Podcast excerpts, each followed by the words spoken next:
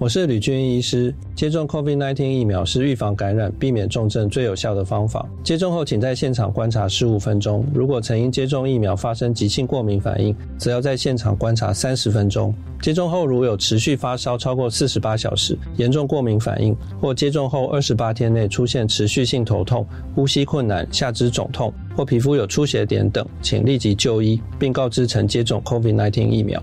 有政府，请安心。以上广告由行政院与机关署提供。生命中，你曾经感受过什么是非常积极的、用心的想要靠近你吗？是家人、爱人，还是朋友？世界上还有一样东西，想尽办法与你的生活对话，它的名字就叫艺术。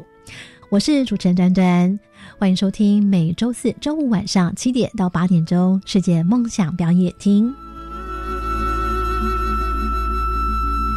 高中只要毕业了之后，你想要做什么呢？我决定申请青年储蓄方案，先去工作或当志工，累积经验，未来更有方向。而且先工作，政府每月还额外帮我储蓄一万元，三年可存三十六万元哦。我也要参加。申请时间到一百一十二年三月十六号，赶快上网申请青年教育与就业储蓄账户专区网站，电话专线零二七七三六五四二二。以上广告是由教育部提供。大家好，我们是 The Wanted 寻人启事。您现在收听的是国立教育广播电台。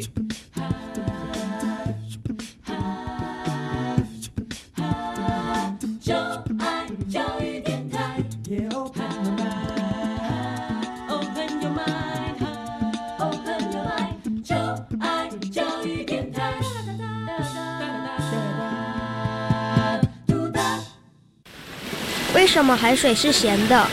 好奇，原来彩虹不只有七种颜色。观察，我对于气候变迁的议题很感兴趣，想要多多了解。探索，我想发明一种可以让我自动上课的机器人。创意，小发现，小发现，小发现，小发现，小发现，小发现，大科学。小猪姐姐制作主持。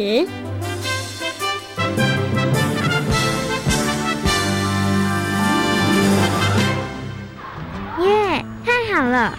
呵呵，什么事太好了？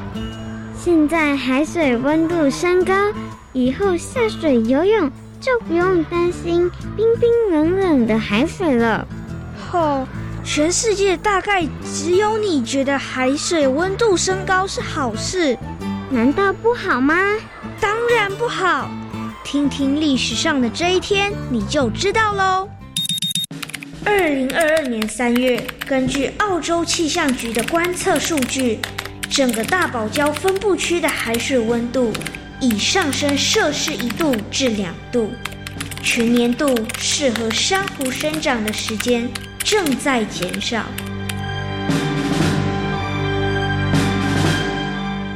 小发现别错过，大科学过生活，欢迎所有的大朋友、小朋友收听今天的《小发现大科学》，我们是科学小侦探，我是小猪姐姐，我是王怡然，很开心呢，又在空中和所有的大朋友、小朋友见面了。刚刚呢，在历史上这一天呢，我们听到了跟珊瑚有关的新闻哦。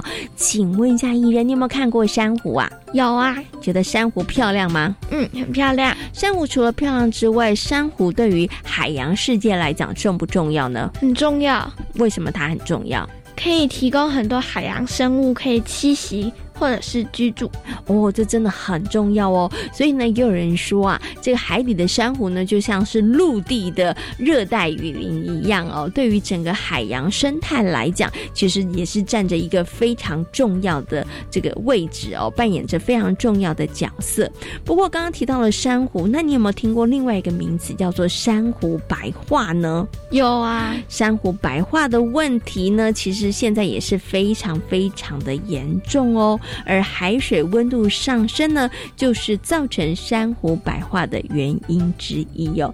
请问一下怡人，你觉得为什么海水的温度会上升呢？应该跟全球暖化有关系吧？你很肯定吗？不太肯定，不太肯定，但是你觉得应该会有点关系，对不对？那我们在今天节目当中呢，就要跟所有的大朋友、小朋友好好来讨论海水温度上升相关的问题哦。到底是什么样的原因造成了海水的温度会上升呢？不过呢，我们首先呢来进行节目的第一个单元 SOS 逃生赛哦，有三个问题要来考考怡人哦，看看怡人呢对于这个海水温度上升呢相关的问题他了了解多少哦。SOS 逃生赛。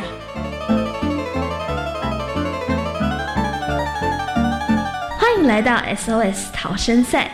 面对各种灾害，你需要有超级的智慧和临危不乱的能力，才能顺利逃生。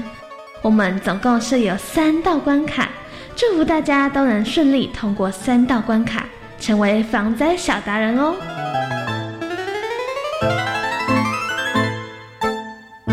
接下来呢么进行的呢就是 SOS 逃生赛，在 SOS 逃生赛里头呢，总共有三道题目，三个关卡哦。那宜人呢今天要来闯关，请问一下宜人，你有没有信心三道题目都答对呢？有。哦，听得出来你非常非常有信心，因为你非常喜欢珊瑚，而且你也注意到了，其实海水温度有上升，只是对于海水温度上升的原因不是太确定而已，对对不 对？好，那怡人平常呢都有关注到海水上升的问题，我想呢今天这三道问题应该都不会难倒你哦。好，请问一下怡人，你准备好了没有呢？好了，马上来进行今天的第一题。请问海洋温度上升会造成哪些影响呢？一、海平面上升；二、台风的威力会增强；三、以上皆是。请问答案是什么呢？嗯，我猜应该是三以上皆是。好，请问一下宜人，为什么你的答案是以上皆是呢？因为通常出现以上皆是，就一定是以上皆是啊，就是一种答题技巧吗？对呀、你在学校里头答题的时候，看到考卷的时候也是以上皆是，你就直接选以上皆是。没有，还是会看一下，免得就是出陷阱，就觉得啊，有的时候会陷阱啊。那你觉得这题不会是陷阱题吗？嗯，可是我觉得这一题应该就是三了，以上皆是。对啊，好，好，那到底呢，宜人的判断正不正确呢？赶快听听看哦。耶，答对了！哇，恭喜宜人答对了！哇，原来呢，当海洋的温度上升之后呢，对于海平面上升、啊，还有台风的威力呢，也会变强哦，所以它的影响其实真的很大哦。好，恭喜宜人第一题顺利的答对了。那我们接下来进入到第二题。二零二一年，因为台湾的台风减少，所以呢，已经造成了多少珊瑚礁白化呢？一百分之十五，二百分之三十，三百分之五，请回答。这种数字的我最不会了，那怎么办呢？就用猜的吧。好，那你要猜什么呢？我猜最多的二好了。为什么你选百分之三十？因为台湾的台风变少，那可能珊瑚礁也会有所影响吧。哦，所以要影响就影响多一点。对，百分之五跟百分之十五觉得影响不够大啊，是不是？对啊，对，这题好像真的有难倒你了哈。嗯，所以你还是决定一定是第二个答案吗？百分之三十吗？嗯，要不要换？不要，不要换。那到底坚持不换的宜人有没有答对呢？哇，我居然答对了，自己都觉得很神奇，对不对？哈，好，去年呢，因为这个台风减少，的确造成了有百分之三十的珊瑚死亡。但是大家一定会很好奇啊，为什么台风减少会造成这么多的珊瑚死亡呢？是因为啊，没有台风就没有办法帮海水降温，所以呢，就导致呢史上最规模的珊瑚白化的状况喽。好，前面两题呢，宜人。都有惊无险的顺利答题成功。那最后一题，宜人有没有信心呢？有。好，马上来进行最后一题。海水温度持续上升，会对于人类的生存产生威胁，请问对不对？一对，二不对，请回答。我觉得应该是一对吧？有信心吗？有。来听听看哦。恭喜怡人答对了，耶！没错，海水温度持续上升，其实对于人类的影响也很大哦。恭喜怡人呢，今天顺利的通过我们的考验，成为我们的防灾小达人哦。SOS 逃生赛挑战成功。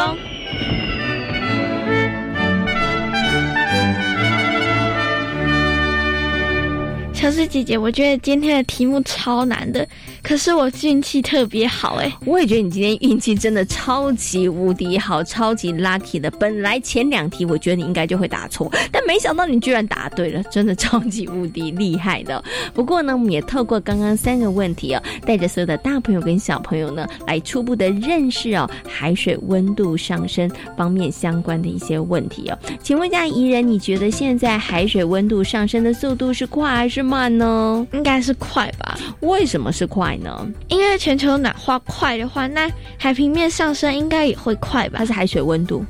那再一次哈，一为什么有关？为什么有关系呢？因为我觉得全球暖化快的话，那海水温度上升应该会快。嗯，这样推断好像有道理哈。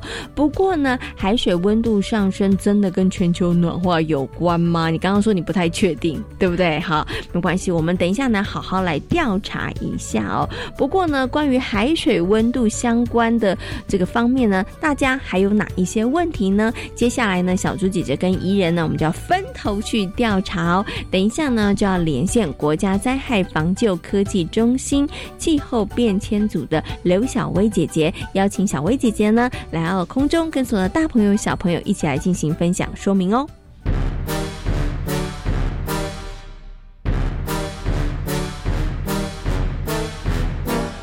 科学酷档案，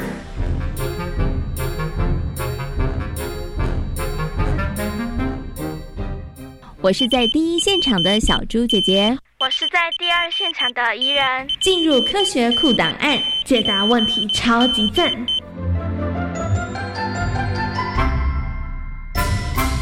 接下来，那么进行的单元呢是科学来调查。今天的科学来调查呢，要跟所有的大朋友、小朋友呢讨论一个问题，我觉得很重要哦，就是我们的海水温度怎么好像变得越来越高了呢？那当海水温度变高之后，对于人类的生活，对于海洋环境会造成哪些影响呢？在今天节目当中呢，就为大家邀请到国家灾害防救科技中心气候变迁组的刘小薇姐姐来到空中，跟所有的大朋友。小朋友来进行分享。Hello，小薇姐姐你好。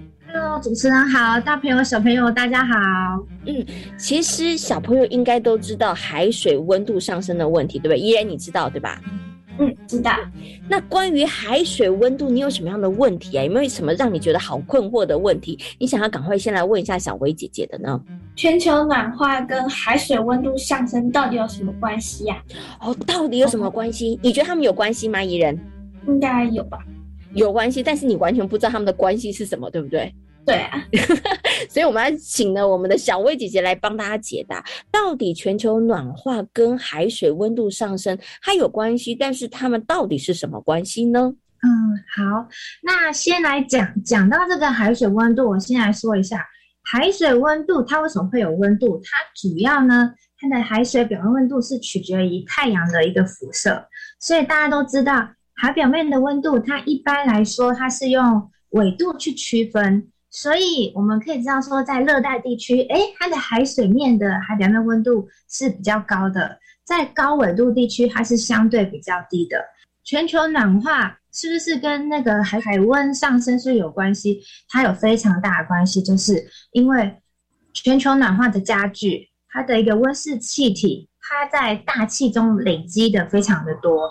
那它会使得我们地表一些辐射拦截它的一个热能，那这些热能呢累积越来越多越来越多，就代表说我们的地球也就越来越热啦。那这在这么热的一个情况下呢，它大多数的一个热能都会在我们的大气中停留着，所以呢海洋就会去吸收这些留在大气中的一个能量，我们的海洋的一个温度就会上升了。所以他们两个是有息息相关的一个关系，而且他们两个的关系真的非常非常的密切，就是全球暖化它会影响了海水的温度。因为刚刚小薇姐姐讲的很清楚，就是当你大家可以小朋友可以想象一下，就是呢，在这个地球外面包着一层，然后这个温度很高的时候呢，它其实也会让里面的海水温度就会跟着上升了。可是接下来呢，大家就会好奇了，小朋友想说，海水温度上升其实好像蛮好的啊，这样子我去游泳的时候就不会觉得水太冷，对不 对？好，可是其实海水温度上升会对人类造成什么影响啊？嗯，先来讲一下好了，海水温度它造成海洋环海洋环境其实也蛮大的一个影响哦。像是海洋呢，它会酸化，海洋它吸收大气中的二氧化碳之后，它会造成水的 pH 值会有降低的一个趋势，就是酸碱值会变化。对，嗯，这个会造成整个海洋的一个生态其实还蛮大的影响，像是贝壳类。就然后，要不然就是微生物等等，在海洋呃海洋生物当中一些重要的营养来源，它其实都会有一些生存的一个危机哦。那再来还有提到珊瑚礁白化，大便的那个都会死亡，所以其实对于呃生态系其实造成蛮大的一个危害。那如果你说人类的一个影响呢，其实也是有的哦，只是海水温度一直越来越高嘛，在热带地区的一个。鱼类鱼种，它们就会迁移，哎，就跟那个大呃，跟陆地上的动物很像，它就会迁移到比较不冷的一个地方，所以就会造成说，原本在热带地区那些渔民去捕鱼的，他就捕捕不到一些热带地区的鱼，所以会到造成他们的一个生计会造成一些危害。那这个就是一些对人类一些影响。那再来就是还有提到，不晓得小朋友你知不知道，就是热胀冷缩。这个名词，温度上升，它就会对它会膨胀，所以我们有听到说，如果海水温度上升，所以海平面也会跟着就会上升了，因为它整个水体就会大膨胀这样子。那海平面上升，它会造成的什么样的影影响呢？就是会带来像是沿海地区居住在沿海地区的一个人们一些经济的一些活动。他们就是会受到蛮大的一些危害，这样。怡人听完了小薇姐姐的说明之后，你现在觉得海水温度上升对于海洋跟人类的影响大不大？很大，很大，对不对？尤其呢，像在海洋世界里头，因为呢海水的温度上升，然后可能会造成酸化，所以会造成很多的海洋生物消失。或者是呢，哎，就没有办法生存下去。这个问题其实就真的蛮大的。那对于人类来讲呢，其实，哎，你可能第一可能捕到鱼吃，对不对？然后刚刚呢，其实小辉姐姐有讲的，就是哎，热胀冷缩，那可能沿海的地区居住的人可能就会有一些危险了哈。那海水温度上升，我们该怎么办呢？我们有什么方法可以让它降温？多丢一些冰块可以吗？也是没有办法的。所以，我们到底有什么方法可以让海水的温度下降呢？啊，其实哦，这个就是对于跟全球暖化是一样的一个概念，就是大家都会提倡说，我们尽量要减碳。所以大家就有提到说，哎，有可能就是呃，多利用一些大众运输啊。嗯，使用一些节能的家电呐，所以大家可以做的，真的还是要先从我们要去减缓这个全球暖化的状况，所以呢，减少这个二氧化碳的排放也是非常重要的。所以刚刚呢，小辉姐姐有提到了一些节能减碳的生活，请问一下怡人，你还记得哪些节能减碳的生活吗？嗯，多吃原产地的食物。嗯，还有呢？要随手关灯，然后随手关水。哦，随手关灯，随手关水，然后多吃原产地的食物。然后刚刚其实这个我们的小薇姐姐有提到了，要多多的搭乘大众运输工具，哈，那这也是非常重要的。那小猪姐姐觉得，刚刚小薇姐姐有讲到一个非常非常重要的重点，就是小朋友真的不要以为自己年纪小哦，其实啊，我们都一样生活在地球上，所以大家每一个人都应该要来关注这个相关的议题，哈，因为只有靠大家每一个人的努力，才能救地。地球啊，要不然呢，地球现在真的也正在遭受一个非常非常严重的破坏哦。好，那我们今天呢，跟这个小薇姐姐谈到了海水温度的问题，也希望大朋友跟小朋友可以多多的关注相关的一些议题哦。那今天呢，也非常谢谢小薇姐姐在空中跟所有的大朋友小朋友所做的分享，谢谢小薇姐姐，谢谢。经由刚刚小薇姐姐的说明，相信所有的大朋友跟小朋友对于海水温度上升的问题，应该有了更多、更深入的了解和认识。请问，全球暖化跟海水温度上升有没有关系？有，而且是非常非常密切的关系哦。那刚刚呢，其实啊，小薇姐姐也有告诉大家了，当海水温度上升之后，当然首当其冲、影响最大的是海洋的生物哦。那当海洋当中的珊瑚或者是海洋生物消失之后，会造成什么样的影响呢？我们可能会没有鱼吃，然后海洋的生态链会受到影响。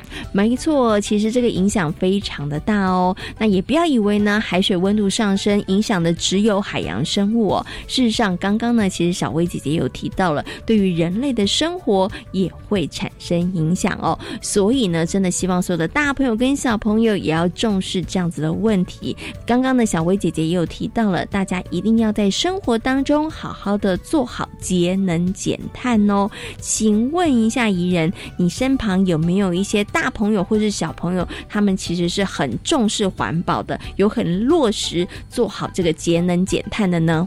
有，我觉得班上的同学都有做好节能减碳。哇，那你们班上同学都做了哪些事情？你觉得大家都有做好呢？就是打扫的时候，大家都是用一个水桶，嗯，用一桶水，对不对？嗯，还有呢？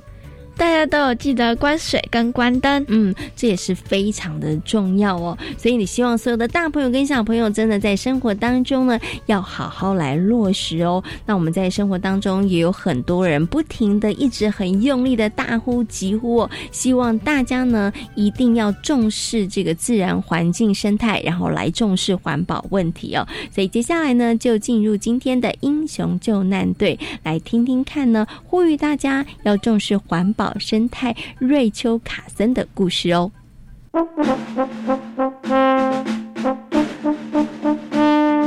英雄救难队。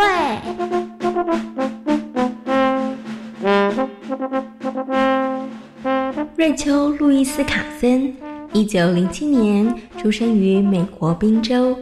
从小，母亲就带着瑞秋·卡森关怀自然，因此。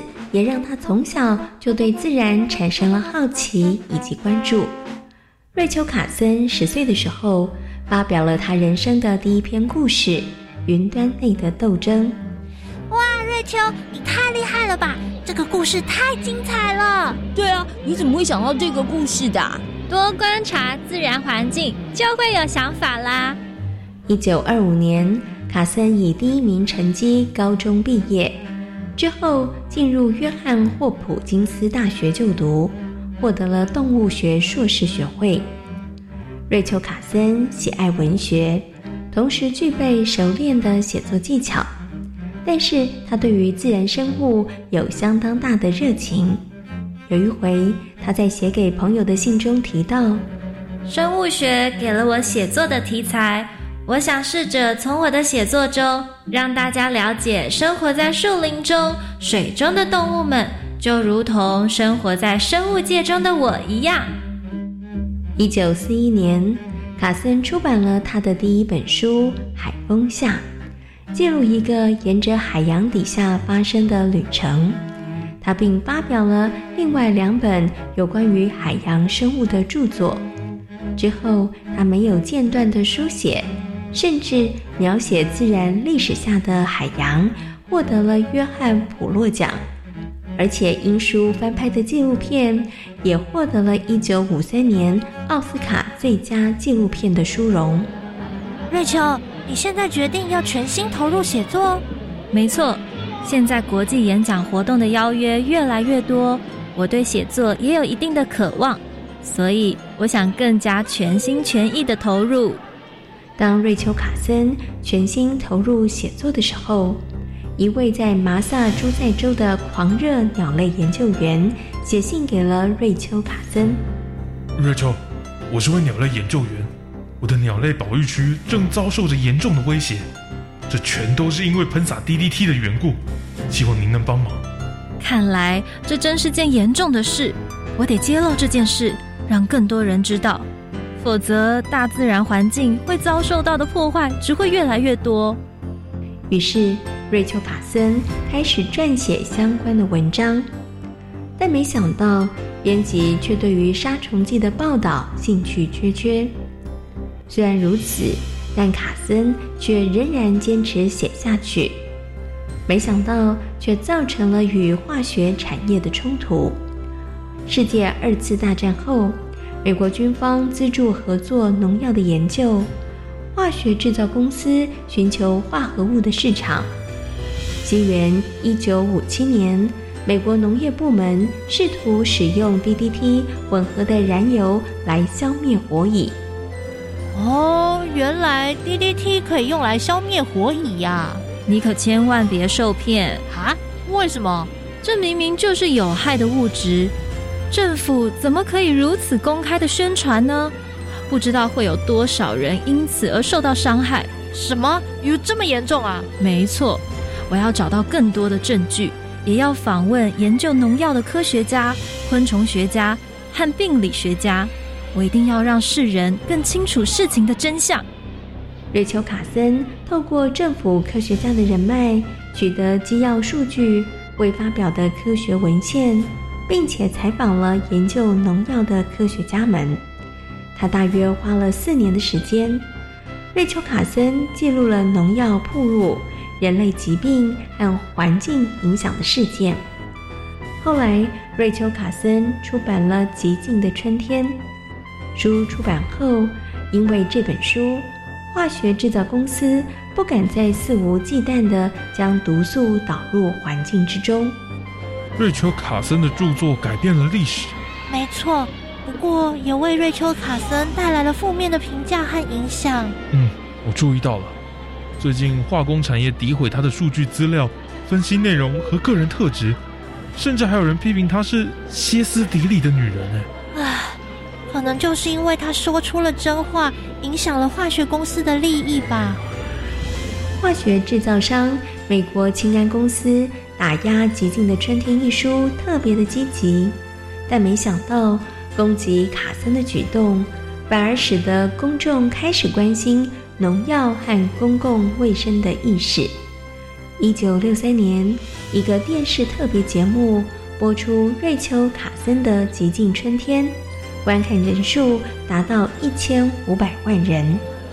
《极尽的春天》一书真的带来太大的震撼了。嗯，这应该也是瑞秋·卡森所期待的。听说这本书激发了国会进行审查，这个报告认定并支持了瑞秋·卡森的科学主张。嗯，激进的春天改变了历史。当瑞秋·卡森的书改变历史的同时，他正与癌症搏斗。一九六四年，他病逝于家中。瑞秋·卡森从一九五零年代开始关注环保议题。他发现了化学合成物对于环境的影响，是最早注意环保议题的人士之一。他所写的《极静的春天》，让大众了解环境保护、生态保育的重要。在他的倡导下，促使政府禁用对于鸟类造成极大伤害的杀虫剂。瑞秋·卡森的著作影响了许多人投入环保运动。同时，也直接促成了美国国家环境保护局的成立。